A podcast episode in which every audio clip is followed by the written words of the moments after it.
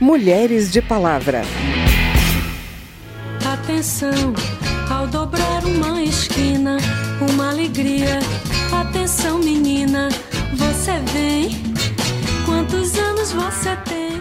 Oi, eu sou Vera Morgado e hoje vamos falar um pouco sobre o nosso passado. A gente tem que falar nelas uh, e resgatá-las e, e, estar sempre uh, retomando esse tema e, e batendo nessa tecla de que uh, não, o Brasil não foi, a história do Brasil não foi feita apenas pelos homens, não. Vai ser um papo também sobre o que fazemos hoje pelo nosso futuro. Quem defende a primeira infância sabe que é diferente de quando a gente fala de uma idade um pouco maior. É aquele período que tem que ser investido. Se não for investido, muitas das vezes a criança não tem o desenvolvimento do qual nós gostaríamos. Preste sol para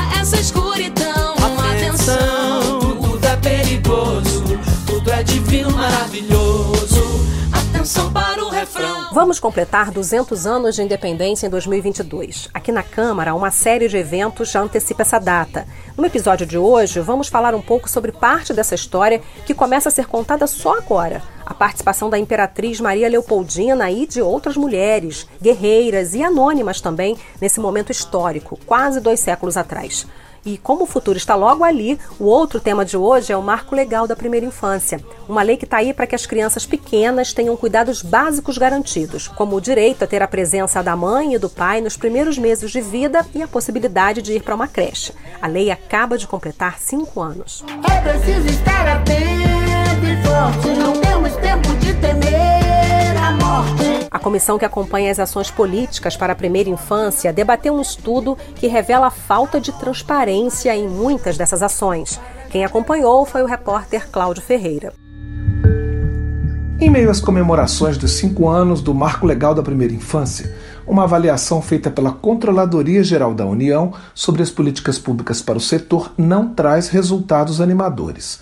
O levantamento mostra que muitas vezes não há uma definição clara das ações para as crianças de até 6 anos e que falta também coordenação entre os vários setores que lidam com o tema no governo federal.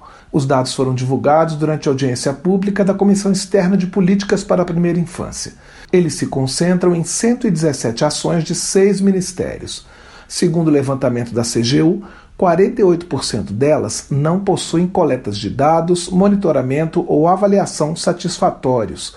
79% das ações não têm os resultados divulgados e 88% não têm informações acessíveis sobre os valores aplicados de acordo com Gutenberg Vieira, responsável pela área de auditorias sobre educação básica, cidadania e turismo da Controladoria Geral da União, 30 ações envolvem mais de um ministério, mas existem fragilidades na articulação entre eles. Se essas ações são planejadas para serem assim, né? São coordenadas, têm indicadores, são monitoradas, elas podem beneficiar, né? Maximizar seus objetivos em conjunto, né? Agora, se os setores atuam em silos, se elas não são coordenadas, né? A gente tem um risco de ineficiência do gasto público.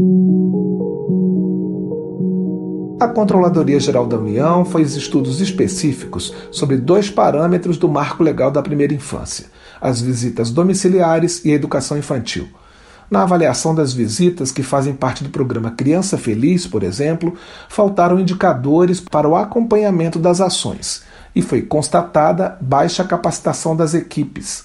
Na avaliação do Proinfância, política pública de construção de creches, os resultados revelaram que só 50% das obras foram concluídas. Apesar de 21% delas terem sido canceladas, 124 milhões de reais ainda não foram devolvidos coordenadora da comissão externa, a deputada Paula Belmonte, do Cidadania do Distrito Federal, disse que o objetivo da comissão é fiscalizar as ações que resultem em maior oferta de vagas para educação infantil e que há uma preocupação especial com as obras inacabadas. Nós sabemos que é algo que faz com que nós tenhamos um prejuízo financeiro da população, mas o maior prejuízo mesmo é as crianças não terem acesso à escola. Quem defende a primeira infância sabe que é diferente de quando a gente fala de uma idade um pouco maior. É aquele período que tem que ser investido. Se não for investido, muitas das vezes a criança não tem o desenvolvimento do qual nós gostaríamos. Representante da Fundação Maria Cecília Souto Vidigal, organização da sociedade civil que defende as políticas para a primeira infância, Heloísa Oliveira pediu prioridade no orçamento para o setor. Preciso se pensar em um mecanismo de financiamento mais perene, já que há uma orientação no próprio Plano Nacional de Educação, que é de ampliação da oferta da educação infantil para, no mínimo, 50% das crianças de 0 a 3 anos. E na pré-escola, a gente tem o desafio da universalização para as crianças de 4 a 5 anos, e em 2019 a gente tinha mais de 320 mil crianças ainda fora da pré-escola. Heloísa Oliveira lembrou mais duas urgências. A regulamentação dos fatores de ponderação do Fundeb, Fundo de Manutenção e Desenvolvimento da Educação Básica, que vai definir a distribuição de recursos para cada etapa de ensino. E o estímulo à criação dos planos municipais da primeira infância. Da Rádio Câmara de Brasília, Cláudio Ferreira. Por seres tão inventivo pareceres contínuo. Tempo, tempo, tempo, tempo. És um dos deuses mais lindos. Tempo, tempo, tempo, tempo. Prestes a chegar a dois séculos de independência, o que sabemos sobre a participação das mulheres nesse evento histórico?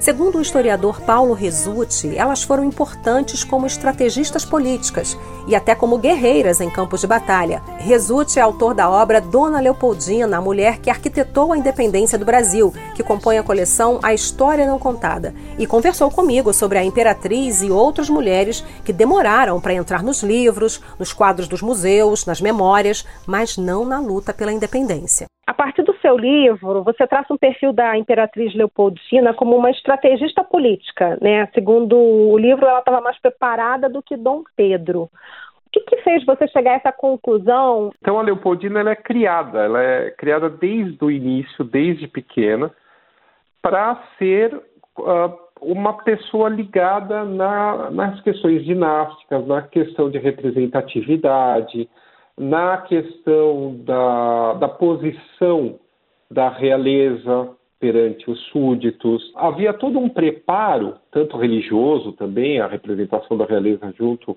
à igreja, é, havia todo um preparo que o Dom Pedro não teve. Mas não é apenas isso. Ela, tá, ela, ela vive, a Leopoldina, um momento muito complicado da história do mundo, que é, é o pós-revolução francesa, então ela tinha uma, uma vivência de corte, uma vivência de Europa, uma vivência política, uma, uma ideia de representatividade, que o soberano não pode sair fazendo o que quer, que ele tem que se dar ao respeito, que ele tem que ter paciência, que ele tem que fazer tudo de acordo com as regras de etiqueta, que manda a corte. Qual foi de fato, e resumidamente, a gente pode dizer, a contribuição dela para a independência do Brasil dentro desse contexto que você criou aí para a gente dela? Que ela começa, isso eu trago no meu livro, Dona Leopoldina História Não Contada, a conversar com os tais dos patriotas brasileiros. Porque a ideia inicial não era ter uma nação separada de Portugal, era manutenção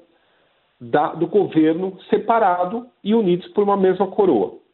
É, então, a, a, ideia era ter um, um representante do rei, um primeiro-ministro no Brasil, um primeiro-ministro em Portugal e unidos pela mesma coroa, mas Brasil se autogovernando e não é, o, que, o, o, que Portugal queria, que era basicamente recolonizar o Brasil.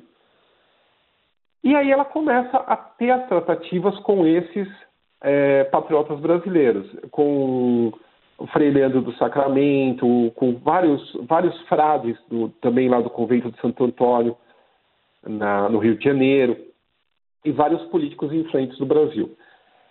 E ela começa a ter esse comentário, e aí você pega as cartas que eu peguei, que, eu, que tá, estão na Biblioteca na, no Arquivo Nacional do Rio de Janeiro, tem as cartas dela para o secretário dela. E aí, por essas cartas, você vê que o tempo todo ela já está tramando o fico pelas costas do Dom Pedro.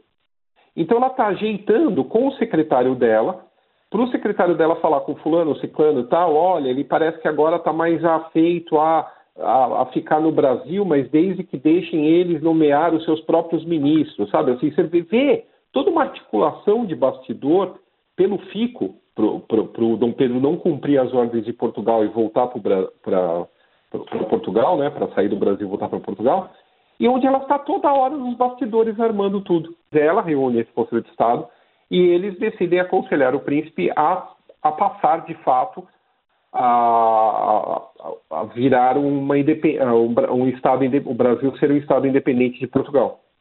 E aí, aí é, são essas cartas, são esses despachos, essa conclusão, é esse conselho que chega a ele em 7 de setembro de 1822. Como é que a gente poderia explicar o fato de figuras femininas serem praticamente apagadas da história? E o que, que você acredita que está fazendo isso mudar nesse momento? Além dessas figuras mais exponenciais que todo mundo fala, também é necessário recuperar essas outras. Porque essas outras, por exemplo, a gente tem a Maria Filipa, que ela, junto com outras mulheres, elas, é, elas atacavam homens, elas seduziam portugueses, ainda dentro dessa questão da, da guerra da, da libertação da Bahia, né, da, da, durante a independência, uh, elas seduziam os homens e quando eles tiravam as roupas, elas batiam neles com uma planta chamada caçanção, que arde e queima e aí, com isso, elas conseguiam entrar nos barcos e tacar fogo em barco e navio. Elas lutavam capoeira. E isso é uma coisa que vai aparecer quando? No começo agora do século XX. No começo, até um pouquinho depois do século XX. Era uma coisa que era mantida pela oralidade e, obviamente, você não vai colocar isso dentro de um livro escolar na época do Império. Como assim? Uma mulher negra que lutava capoeira era proibido, é, era uma heroína. E a gente tem que falar nelas é, e resgatá-las e, e, estar sempre é, retomando esse tema e, batendo nessa tecla de que é, não, o Brasil não foi, a história do Brasil não foi feita apenas pelos homens, não. Desde 2017, a Câmara realiza eventos preparatórios para as comemorações do bicentenário da independência. A deputada Jaqueline Cassol é uma das representantes da bancada feminina na comissão responsável pelas comemorações. E ela explica que o tema dos eventos desse ano é a eleição de deputados brasileiros para as Cortes de Lisboa, entre 1821 e 1822. A Comissão Especial da Independência do Brasil é de suma importância para promover as ações de celebração aos 200 anos da nossa independência, um dos fatos mais marcantes para a liberdade econômica do país. São essas ações e eventos que, desde 2017, ajudam a manter viva a nossa história e estimulam o patriotismo nos brasileiros. A participação do legislativo foi essencial para a independência do Brasil. As tratativas para se ter uma corte geral com representantes do Brasil começaram em 1820 mas somente em 1821 que os primeiros deputados brasileiros começaram a tomar assento. E foi a partir da luta desses deputados que começou a se desenhar nossa independência, porque eles levantaram a bandeira da necessidade da participação do Brasil na tomada de decisões. Eles defendiam o funcionamento de dois centros de poder, na Europa e na América, cada um com executivo e legislativo próprios além de uma Assembleia Geral que legislasse sobre assuntos de interesse de todo o Império. Até então, Portugal decidia tudo o que aconteceria em território brasileiro. Tanto foi importante que conseguiram a convocação de uma Assembleia Constituinte com o objetivo de redigir uma Constituição para o Brasil. Eu quis cantar minha canção iluminada de sol.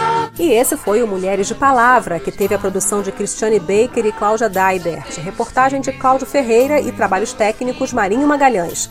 Na apresentação, reportagem e edição desse programa, eu, Vera Morgado, agradeço a sua audiência. Se você tem alguma dúvida, manda pra gente. O e-mail é radio@câmara.leg.br e o WhatsApp é 61 99978 9080. O Mulheres de Palavra é produzido pela Rádio Câmara e transmitido pelas rádios parceiras em todo o Brasil, como a Rádio Platina FM da cidade de Platina, em São Paulo. Você pode conferir todas as edições do programa no site radio.câmara.leg.br e no seu agregador de podcast preferido. Tchau, até o próximo programa. Mulheres de Palavra.